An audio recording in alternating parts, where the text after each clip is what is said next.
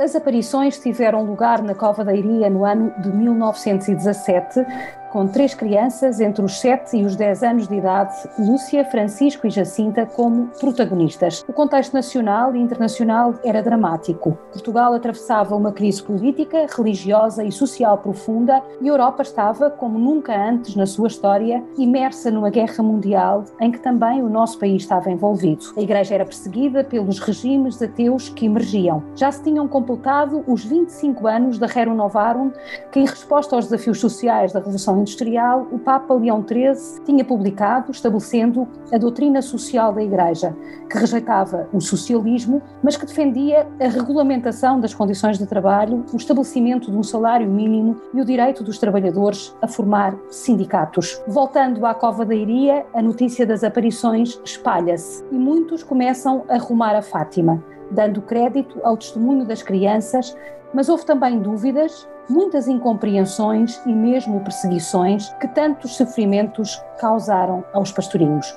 Poucos anos depois, os três videntes deixam a sua terra. Os dois mais novos, os irmãos Francisco, em 1919, e Jacinta, em 1920, morrem de uma epidemia de gripe. A sua prima Lúcia, aconselhada pelo bispo de Leiria, afastou-se em 1921 para iniciar a sua formação, acabando por se recolher à vida religiosa. Faleceu em 2005 no Carmelo de Santa Teresa, em Coimbra, depois de uma vida dedicada à oração. Na carta pastoral, por ocasião do centenário, os bispos portugueses afirmaram que no acontecimento de Fátima teve um papel decisivo o Census Fidei dos batizados, cuja função eclesial foi destacada pelo Concílio Vaticano II e revalorizada agora pelo Papa Francisco.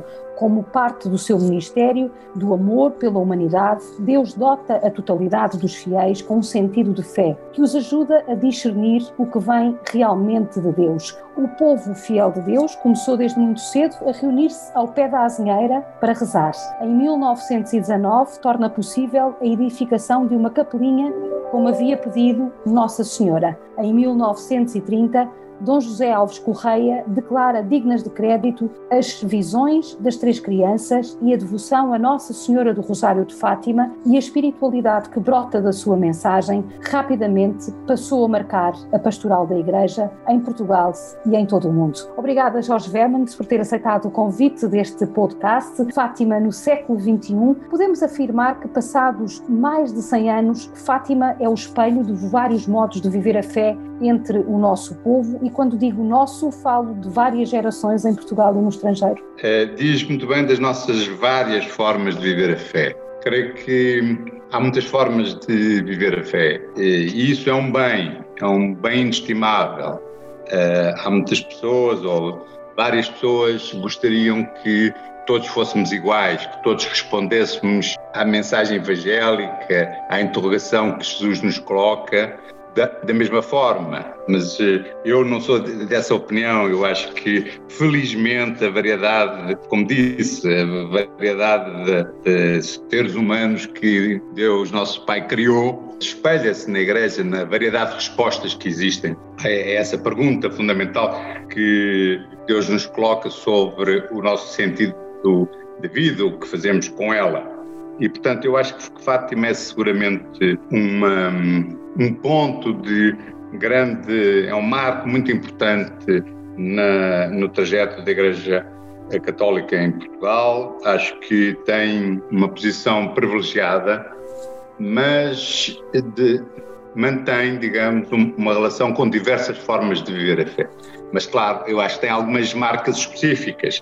E a primeira que eu sublinharia é esta Fátima, é fundamentalmente, talvez, a expressão da necessidade de sermos acolhidos por alguém em quem temos confiança. Parece pouco, mas é muito. Eh, isto é, primeiro, a, a nossa capacidade de reconhecer precisamos de ser acolhidos.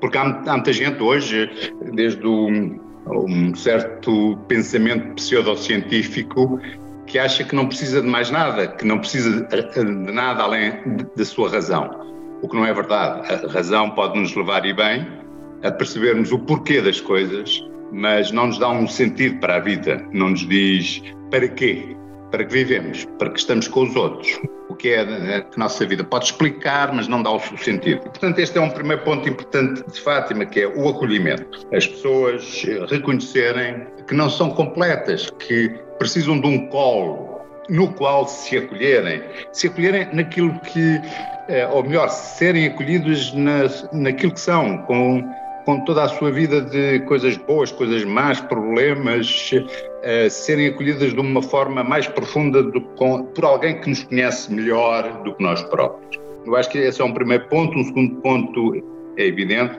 é o ponto da peregrinação, que mais uma vez é aquela ideia de sair do seu lugar, sair de, daquilo que hoje podemos chamar a sua zona de conforto, ir ir para um outro lugar, dispor-se a caminhar, como diz um, um meu amigo, um, puxar pelo corpo como forma de limpar o espírito, ou seja, pormos a andar, pormos num caminho, sabemos para onde vamos, mas não sabemos bem o que vamos encontrar por esse caminho. Acho que este, este ponto da peregrinação é muito importante. E, finalmente, um, um outro ponto que é parecido com este, mas não é a mesma coisa, que é Fátima deixe-me dizer assim, Fátima é uma romaria, neste sentido em que leva as pessoas a festejar a vida, a reunirem-se, a perceberem que juntas cada um é mais do que si próprio e que juntas são mesmo mais do que elas todas juntas. Tem um outro significado, tem outra importância. E, portanto, eh, acho que estas três notas são para mim as, as notas mais evidentes. Ligando-me a uma outra, que é uh, Fátima é um apelo à paz. Sempre foi, desde a mensagem inicial de Fátima, uh, e nestas componentes todas do acolhimento, do peregrinar, da romaria, do, da comunidade que se junta em, em Fátima, há um traço fundamental que é o apelo da Virgem à paz. Eh, Jorge, já vamos à paz, eh, até porque esse é, é, um tema crucial na mensagem de Fátima e aquilo que nós fazemos aqui todos os dias também é rezar pela paz no mundo, tal como a Virgem de Fátima uh, pediu. Deixe-me introduzir então o Papa Paulo VI nesta nossa conversa, porque ele também veio a Fátima justamente rogar aos pés da Virgem esta, esta dimensão da paz, mas também utilizou uma outra expressão relativamente a Fátima que se cola com aquilo que acabou de dizer da Romaria e apresentou Fátima como uma espécie de altar do mundo. Que expressão, eh, eh, ou o que é que lhe sugere esta expressão em termos de pedagogia para aquilo que é o aspecto celebrativo da fé de uma forma comunitária num espaço como é o Santuário de Fátima? Eu acho, eh, desde logo, extremamente bonita, extremamente expressiva essa uh, frase, essa, essa, essa adjetivação de Fátima como o altar do mundo. Acho uma expressão magnífica do que se passa realmente em Fátima e do que é Fátima. Neste sentido que nós cristãos não precisamos de, de apresentar ao nosso Deus sacrifícios. Aquilo Jesus já, já o fez por nós. Não, nós apresentamos no, no nosso altar, ou no altar da nossa religião, se assim quiser, nós apresentamos a nossa vida. É isso que Jesus espera de nós, porque a nossa vida é ela sacramento, é ela é, faz parte da divinização do mundo, como diria Teilhard de Chardin. Mas enfim, não indo muito longe, o altar do mundo para mim significa exatamente essa capacidade de junto da Virgem que nos acolhe, nós colocamos as nossas dúvidas, os nossos problemas, as nossas pequenas e grandes alegrias, as nossas insatisfações, mas não só as nossas pessoais, também as de aquelas que vivemos como povo, que vivemos como nações, e é isso que nós entregamos a Deus, sabendo que, por intercessão da Virgem, nós de Fátima retiramos desse altar, retiramos a nossa vida convertida por, por Jesus. E, portanto, de alguma forma, é ali que apresentamos as nossas, enfim, como as centenas de milhares de cartas também que o santuário guarda, também revelam as nossas preocupações, sabendo que aquilo que apresentamos é, como diria, diriam os textos do Antigo Testamento, é agradável a Deus. A, a nossa vida, que às vezes nós não achamos grande coisa e por certo de vez em quando não é grande coisa, é agradável a Deus. Eu acho que um, este reconhecimento nosso de que um, Deus olha-nos como Pai e, portanto, por mais as neiras que, que façamos, e fazemos muitas, aquilo que nós vivemos é-lhe agradável. E por isso é isso mesmo que nós levamos ao altar, não como sacrifício, mas como expressão dessa nossa procura de intimidade com o Pai. E acho que o altar do mundo diz que não é apenas a de cada um que ali está, a vida de cada um, é a nossa vida enquanto humanidade, enquanto muita gente diferente, muitos povos, muita, muitas culturas, muitas formas de relacionamento com, com Deus que há em, em todas as religiões e em diversas religiões. É isso tudo que ali está, em fato. É um altar onde cabem, eh, para além das preocupações pessoais, e agora estava-me aqui, estava a ouvi-lo e estava-me a lembrar do Evangelho de São João, por mais que o meu coração te acuse, que o teu coração te acuse, Deus é maior que o teu coração, e portanto é este enorme coração uh, misericordioso, digamos assim, que tem sempre o perdão, naturalmente que nós também temos que fazer a nossa parte, mas uh, tem, tem sempre o perdão. Dizia, perguntava-lhe eu se este altar é também um altar onde cabem preces de outras religiões terá que perguntar a outras religiões. É, por nós, acho que sim. Agora, não sei se outras religiões se verão com facilidade em Fátima. É, isso não tenho certeza. Acho que, seguramente, a Virgem quer acolher a todos. Isso não tenho dúvidas nenhumas. E, portanto, há, há uma disponibilidade de Fátima para isso. É, mas depois nós devemos ter cuidado, porque os outros são outros, não é verdade? E, portanto, pode ser que aquilo que nós exprimimos como abertura, como gosto de estar uh, em conjunto, não seja uh, imediatamente simples ou imediatamente aceitável para terceiros. Uh, eu acho que, independentemente desta reação de terceiros, acho que Fátima, com, o seu, com a sua marca de Santuário da Paz, deve procurar isso. É, com a humildade de quem não tem a certeza de qual será a resposta, mas que isso é, deve ser uma intencionalidade da forma como vivemos hoje a mensagem de Fátima. Com que resposta? Não temos a certeza. Mas eu acho que temos um, uma outra certeza, que é, hoje em dia, a paz no mundo não é possível sem o encontro e um, a aproximação entre as religiões. O que não quer dizer nada, nada de que cada religião tenha que deixar de ser o que é. Não é isso que a aproximação não é uma aproximação do ponto de vista da forma de celebrar, da forma de, de encarar. Não, não, não, não é nada disso que se trata. Do que se trata é de, de um convívio, como diz o, o Papa e o Sheikh e o, e o, o grande imã, daquele fabuloso documento que assinaram a 4 de fevereiro de 2019, eh, não se trata de reduzir as, as religiões umas às outras, não, é percebermos como, aproximando-nos uns, dos outros, nós percebemos qual é o contributo que cada uma delas pode dar para a convivência, para o futuro da humanidade em, em paz. E, e, isto acho que é um. É, isto é. é Fátima devia ter hoje no mundo um papel de afirmação da procura da paz a nível internacional muito maior do que o que tem.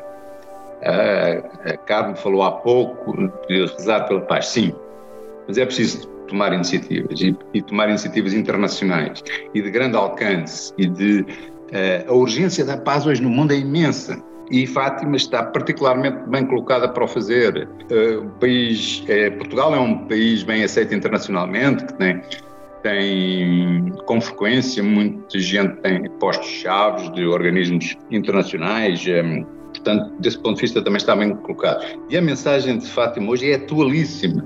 Nós precisamos de levar a sério a questão da construção da paz. Como católico, como português, esperava que Fátima tivesse neste campo um papel muito maior. É, Diga-me lá, porquê é que é no Abu Dhabi que se celebra o, o primeiro Dia Internacional da Fraternidade Humana, que é consequência da iniciativa do, do, do, do Papa Francisco, da relação com o grande imã Al-Tayeb, creio que é assim que se diz. Porque, porque é que não é em Fátima? Tinha toda a razão de ser que Fátima tomasse iniciativa neste campo. Não, Abu Dhabi, meu Deus, está bem, também tem lugar no mundo, mas, mas por que não Fátima? A que é que isso se deve, Jorge, em, em sua opinião? É uma falta de peso da Igreja em Portugal? É uma falta de capacidade de influência? E quando eu digo da Igreja, naturalmente não estou a pôr Fátima de fora, mas uh, é uma falta de, de, de capacidade de influência da Igreja portuguesa? Diria que às vezes Fátima é influenciado pelo tom geral da Igreja portuguesa e nem sempre para bem. Ou seja, eu acho que hoje a Igreja Católica em Portugal, de alguma forma, é uma igreja na expectativa, é uma igreja seguidista, é uma igreja que está atrás, não vai à frente. Não, não toma iniciativas relevantes que depois nós, católicos portugueses, possamos dizer: ah, o Papa tomou esta iniciativa, o Papa fez isto ou aquilo, porque nós, na Igreja Portuguesa, o íamos também intuindo, percebendo, pedindo, exigindo, é por aí fora. Não. Nós, habitualmente, é ao contrário, recebemos como novidade aquilo que vem de fora e não como vivência nossa que é ali expressa. Creio que Fátima, por vezes, também se fica nesta posição de seguidista, quer dizer, à espera. Ora, a Virgem não nos manda esperar, a Virgem acolhe-nos no modo em que nos relança para os braços dos nossos irmãos, para aquilo que é preciso fazer, para aquilo que espera que o mundo, as coisas, um, as pessoas à nossa volta, o planeta pede. E, portanto, uh, não sei explicar porquê, mas acho que é preciso sonhar e sonhar alto. E hoje em dia a Igreja Portuguesa tem imensos recursos. Tem dois cardeais permanentemente em, em Roma bem os pode usar para começar a discutir esta questão. Como é que se faz? Tem mais dois cardeais em Portugal. Tem, é, sim, não terá uma influência infinita, mas tem pessoas bem colocadas que poderiam ajudar a cruzar e a tornar realidade este sonho de Fátima jogar no século XXI aquilo que a Virgem no século XX nos pediu.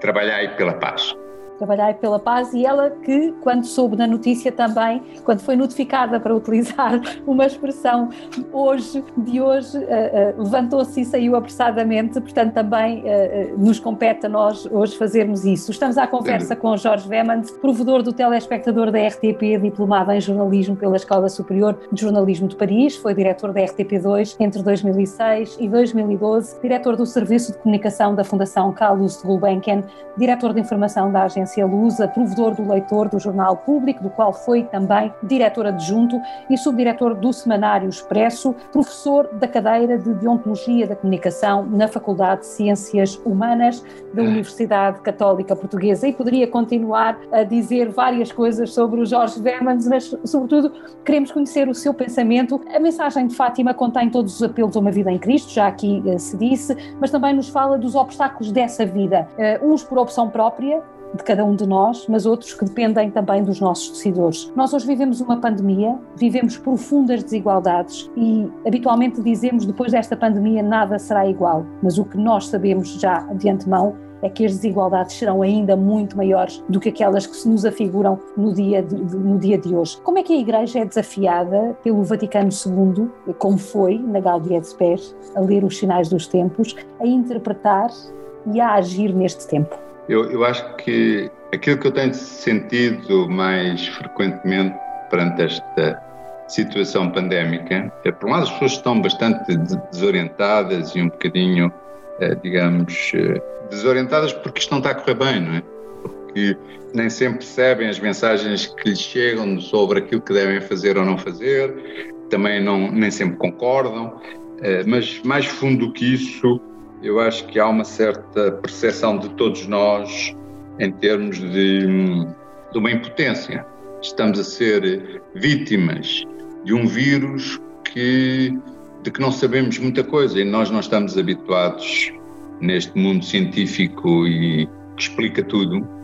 Nós não estamos habituados a viver esta, esta incerteza, este, o facto de não podermos explicar as coisas, de não sabermos se uh, quem está infectado vai evoluir, a, sua saúde se vai evoluir assim ou assado. Portanto, eu acho que uh, aquilo que caracteriza, além da dor e do sofrimento das pessoas que partem e das pessoas que hum, passam dias, semanas e meses em situações muito difíceis de vida e de saúde, além desse sofrimento, eu creio que há também um outro sofrimento que é a desorientação e, e a sensação de impotência. As desigualdades, como a Carmo sublinhou, todos os indicadores nos eh, mostram que estão a aumentar. Infelizmente, em Portugal, a nossa sociedade é muito condescendente com as uh, desigualdades. Todos os indicadores apontam para Portugal como um dos países da União Europeia em que a população uh, recebe e, e tem notícia de enormes desigualdades que se vivem no país sem, por isso, uh, se mobilizar e sem ficar indignada por aquilo que construímos juntos. Portanto, é muito tolerante em relação às desigualdades. E a Igreja Portuguesa vive em Portugal e é vítima dessa cultura. Isto é, também é ela própria muito tolerante eh, no que diz respeito às desigualdades.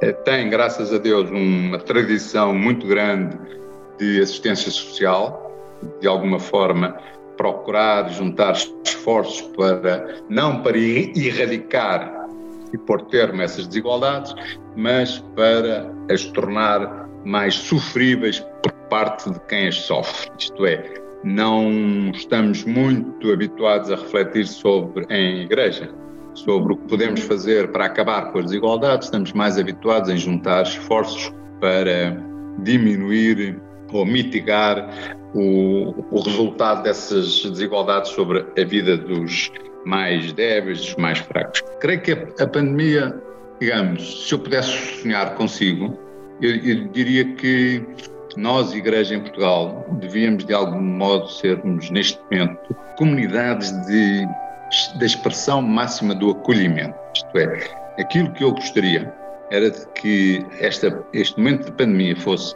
recordado pelos portugueses como tendo sido um momento em que perceberam, viveram e sentiram que a comunidade as comunidades católicas eram próximas, as acolhiam e as acompanhavam. Acho que é isto que, mais do que o agitarmos na, na, na, assistência social, não, é que as pessoas realmente, se deste tempo tão terrível, saíssem com a ideia de que podem contar com a Igreja como uma proximidade acolhedora e amiga, diria que teríamos, olha, teríamos de alguma forma concretizado a mensagem de Fátima para estes dias tão difíceis. A Fratelli Tutti é uma, é, é uma encíclica fantástica, extraordinária. É, ao contrário de outras pessoas, eu acho que é uma novidade absoluta em termos da, da doutrina social da Igreja. Como a Carmo recordou no início desta conversa, Leão XIII eh, e toda a doutrina social da Igreja, já um pouco diferente com João Paulo II, mas enfim, era procurava estabelecer equilíbrios razoáveis a Fratelli Tutti não se preocupa muito com os equilíbrios. O que vem de dizer é, é mais radical, é mais claro, é mais simples, se quisermos, mais. Eh... Ao jeito de Jesus, como na parábola Sim. do bom samaritano. Pois, clareza. Aquilo que nos convida é exatamente ao gesto do, do bom samaritano, que é parar e, e ajoelharmos, baixarmos para curar, apoiar aquele que é o, o mais pobre, aquele que é o excluído, ou aquele que não sendo nem uma coisa nem outra se sente assim, se sente de fora, se sente pouco tido em conta. E é esses é que nos devem fazer parar daquela agitação que nós andamos, de fazer muita coisa, de preparar o santuário para amanhã ou para depois. Não, não, não, lá. O que é importante é pararmos o nosso caminho e percebermos quem é que nos interroga com uma mão estendida que às vezes nem consegue fazer esse gesto. Uh, e, e, portanto, eu acho que uh, a partir desta belíssima reflexão sobre a parábola do bom samaritano, uh, a encíclica de, desenvolve toda a questão também ligada a, a, Francisco, ou a Francisco não ao Papa, mas a São Francisco, este Papa também é São Francisco, mas enfim, não brincando com as palavras, sobre a fraternidade de, humana e sobre a amizade social, que, que eu acho que o Papa coloca de uma maneira que, que é muito clara. Por um lado, é muito lúcida. Eu que leio bastantes coisas sobre uh, interpretações e análises sobre a situação que atravessamos a nível não só do país, mas do mundo, considero aquele primeiro capítulo como a melhor eh, interpretação da, da, da, nossa situação atual, do mundo que vivemos, mais complexa, mais, eh, mas sempre com palavras muito simples, mas muito clara, eh, muito rica, e, enfim, acho que é dos melhores textos que eu li sobre o que, o que estamos a viver e o porquê que estamos a viver isto. Penso que eh, toda a gente, católicos, não católicos, cristãos, eh, toda a gente deve ler aquele primeiro capítulo porque é de facto eh, revela uma lucidez, uma capacidade de olhar para a situação que vivemos do ponto de vista da economia, da cultura, da sociedade, do, das migrações, dos movimentos. Acho uma, uma interpretação da atualidade do melhor que eu tenho lido, do melhor que eu, que eu conheço como produzido, como documento produzido ultimamente. E depois tem, de facto, esta encíclica tem um enorme desafio que é não nós católicos não somos chamados e o homem, desculpe, o homem e a mulher, eh, a humanidade não é chamada a gastar a sua vida em, em nadas. Eh, aquilo que nós temos na mão para construir é a fraternidade humana, reconhecendo, e isso acho que é uma enorme novidade no, na, nesta encíclica, reconhecendo a cada homem, a cada mulher e a cada criança, é, esteja ela onde estiver no planeta, o, o, direito a uma vida digna, o, o, direito a usufruir deste planeta, que não é de cada um de nós, ou não é dos ricos, ou não é daqueles que têm mais. Não, não, não, é de cada um de nós. E, portanto, cada um de nós nasce não só radicalmente igual, como é, é, radicalmente igual no direito a usufruir deste planeta o suficiente para construir uma vida digna. E nós não podemos fechar portas, nós não podemos excluir ninguém disto, nós não podemos. É, querer guardar para nós a nossa riqueza ou a riqueza das nossas sociedades desenvolvidas, porque os bens não são nossos, os bens são destinados a isto mesmo, a criar a fraternidade humana. E isso só se faz pela amizade social, que é um conceito muito interessante. Nesta encruzilhada da vida em que uh, temos de aceitar o outro e os santuários são lugares de acolhimento por excelência, são a primeira porta para o tratamento da fragilidade, uh, porque aqui uh, vêm as dores todas, as pessoais e as da humanidade. O que eu lhe pergunto é qual é o papel de Fátima neste segundo século da sua história, desde o acontecimento à mensagem profundamente atual, como já aqui vimos, qual é o papel que este santuário, que este espaço, que este lugar tem? Eu olho para Fátima e vejo o seguinte: vejo que há 100 anos não existia ali nada, a não ser, enfim, um, umas árvores ralitas, nem eram coisas assim, uma árvore aqui, uma árvore lá, uns pastores, umas ovelhas, pouca coisa. E que hoje existe um santuário. Tá que é que isto quer dizer?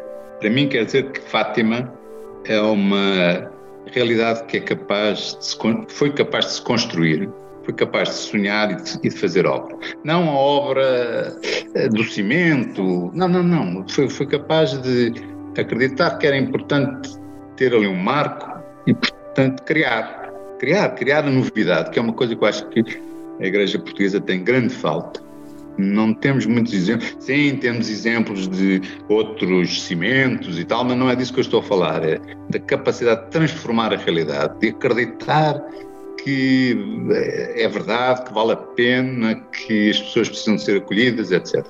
Eh, e eu creio que, de alguma forma, eh, é isso que eu espero de Fátima, que aquela eh, seja capaz de criar gestos significativos pela paz no mundo. Creio que hoje eh, está profundamente desafiada. A, a, paz é uma questão importantíssima para nós eh, conseguirmos obter a sobrevivência do, do planeta e conseguirmos, de alguma forma, dar vida digna a toda a gente. Um, Fátima não pode parar, Fátima não pode ser pequenina. Fátima tem uma enorme responsabilidade sobre uh, os milhares, milhões de pessoas que se acolheram a ela, que confiam. E, portanto, tem que rasgar horizontes, tem que se munir de estratégias que a tornem um polo importante na caminhada da humanidade para a paz. Não por si, não por ser importante ou por ficar em Portugal. Não, isso não, não é relevante. O que é relevante é o contributo que o santuário possa dar para a caminhada da humanidade pela paz. Eu isso espero como digo, até agora não tenho sido, não tenho tido as minhas expectativas, eh, tenho andado um pouco desiludido. Mas eh, como o futuro a Deus pertence e Fátima tem essa capacidade de se regenerar, eh, rezo e espero para que Fátima nos dê mais neste campo, nos convoque mais, tome mais iniciativas, reúna mais pessoas. É o que digo. Tenho imensa pena. Olha, que o próximo festejo do 4 de fevereiro de 2022 possa ser uh, em Fátima, possa ser organizado pelo Santuário, uh, claro, em, em concerto com as outras religiões, que é isso que, que, o, que o Papa deseja, uh, e é nesse sentido que as Nações Unidas instituíram este dia, mas que seja de facto, olha, isso, ponham-se a caminho, e se não for em 22, que seja em 23, é o meu desejo. Obrigada.